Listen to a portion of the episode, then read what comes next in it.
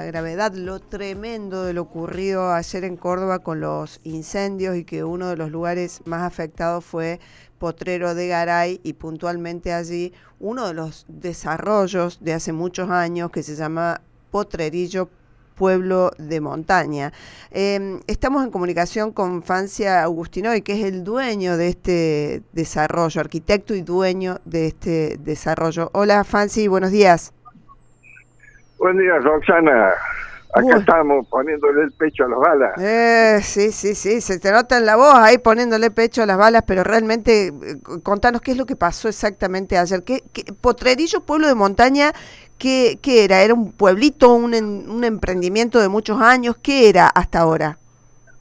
Un pueblito originalmente, este, pero al ser habitado inicialmente por, por muchos este, porteños que venían con todos los temores, este, se transformó en algo más privado, cerrado, pusieron guardia, cámara, todo ese, ese tipo de parafernalia que no era necesario, pero por, por, el tema de la inseguridad en este sitio, que no, no es tanta, sino para que ellos estuvieran más tranquilos, ¿no? Y, y bueno, esta transformación eh, terminó con un desarrollo este, con fibra óptica, por ejemplo, que fue el único emprendimiento de Calamuchita que lo tenía. Ajá, eh, y, con más, unas un poquito más de 50 casas.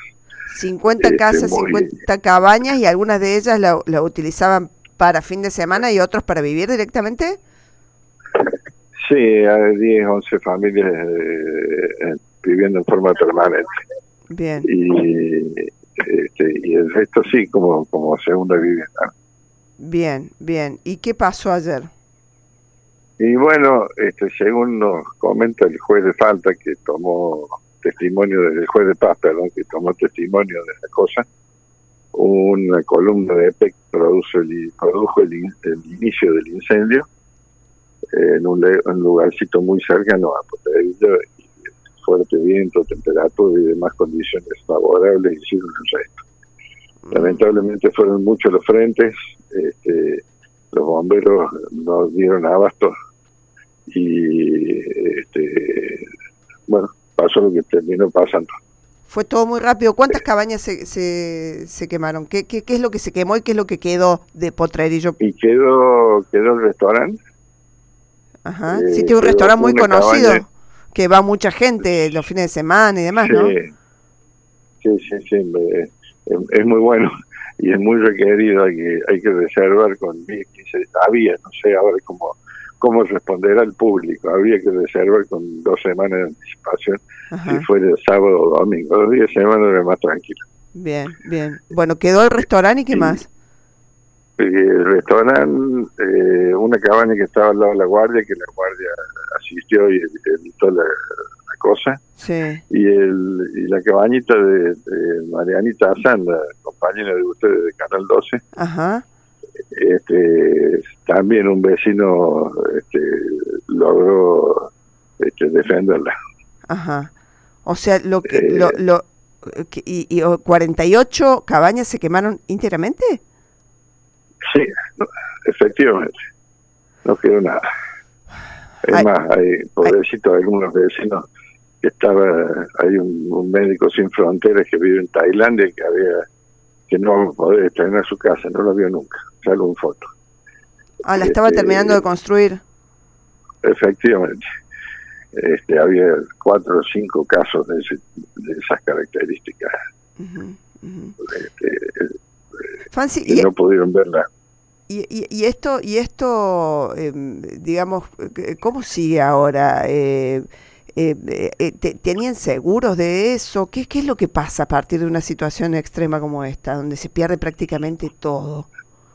La verdad que, no sé, te cuento que en el año 2003 este, hubo un incendio que se originó también con un tema de línea. ¿De líneas de eléctricas? Eléctrica hicimos un reclamo con todas las pruebas porque por medio de un amigo conseguí la secuencia de fotos satelitales desde que se originó el incendio hasta que hasta que me quemó un campo de 120 hectáreas de pinos. Sí. Este iniciamos un juicio en 2003 y todavía no sé nada. Así que, ¿cómo sigue esto en ese sentido? Este, pienso que muy parecido, porque eh, son cosas de este país, no hay justicia. Las líneas de PEC eh, son un desastre, lo puedo certificar. Eh, con, pruebas contundentes, en fin, cuestiones argentinas. los de PEC están solamente para cobrar el sobresueldo por buen buen desempeño, ¿no? Así es. Parece mentira. Sí, sí, sí, sí. Una asignación extra. Este, em, ¿Y el juicio ese iniciado en 2003 fue contra quién? Contra EPEC. Ah, bien, bien. Ellos son los responsables, ellos tienen que mantener las líneas. Y no, y no lo hacen. Las líneas están atadas con alambre de un desastre. Uno, cuando hace un emprendimiento, que no son pocos en los que participó yo, tenés que hacer todo de acuerdo a las normas que ellos dicen, que siempre es exageradas, para eh, evitarse inconvenientes futuros en lo que uno hace, pero en lo que hacen ellos parece que no tiene sentido ni, ni siquiera el mantenimiento, ¿no? Después se la tenés que donar para que ellos cobren, esto pasa nada más que en la Argentina. Fancy, ¿y qué, qué pensás hacer a partir de ahora? Digamos, eso, ¿qué, qué, qué, qué va a ser de, de, de Potrerillo? Mm, a ver, este, me, da unos días. Sí, la verdad.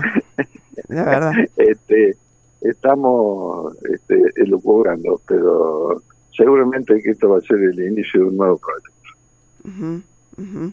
ese lugar se puede recuperar después lo, lo, quemado y aparte, bueno, quedó el restaurante, quedaron dos cabañas, o, o sea, se puede darle eh, continuidad. El tema es los riesgos. Y nos vamos a juntar, esta vez, eh, eh, eh, en el inicio este, era yo, pergeneando la cosa. era un, un, emprendimiento con una homogeneidad, una identidad entre arquitectura y paisaje espectacular.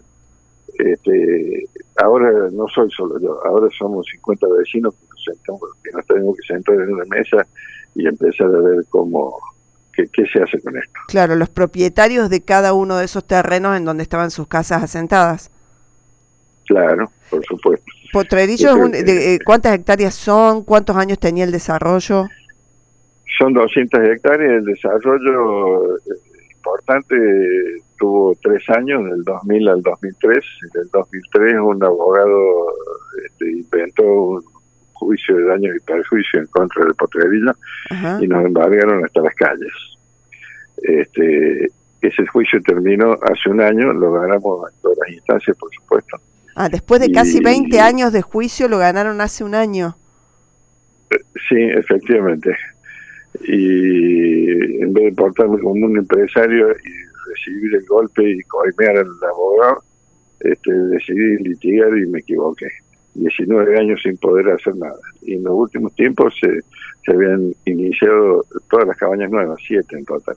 Ah, o sea, estuvo refrenado 19 años por un juicio que recién ahora ganan y volvió a tomar fuerza Potrerillo hace un año, siete casas en construcción y ahora todo destruido por el fuego. Efectivamente, Roxana, así es.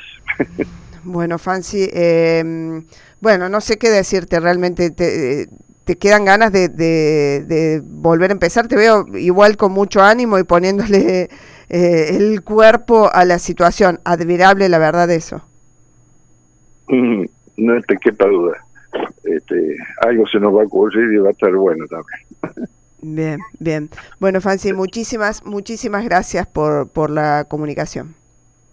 Un abrazo, mucha suerte y saludo a la audiencia. Muy bien, gracias. Efraín Fancy Agustinoy, el dueño de Potrerillo, pueblo de montaña, absolutamente afectado, él y toda la gente que había comprado eh, sus terrenos y, desarrollado sus emprendimientos en ese lugar, con 48 que va, eh, cabañas, casas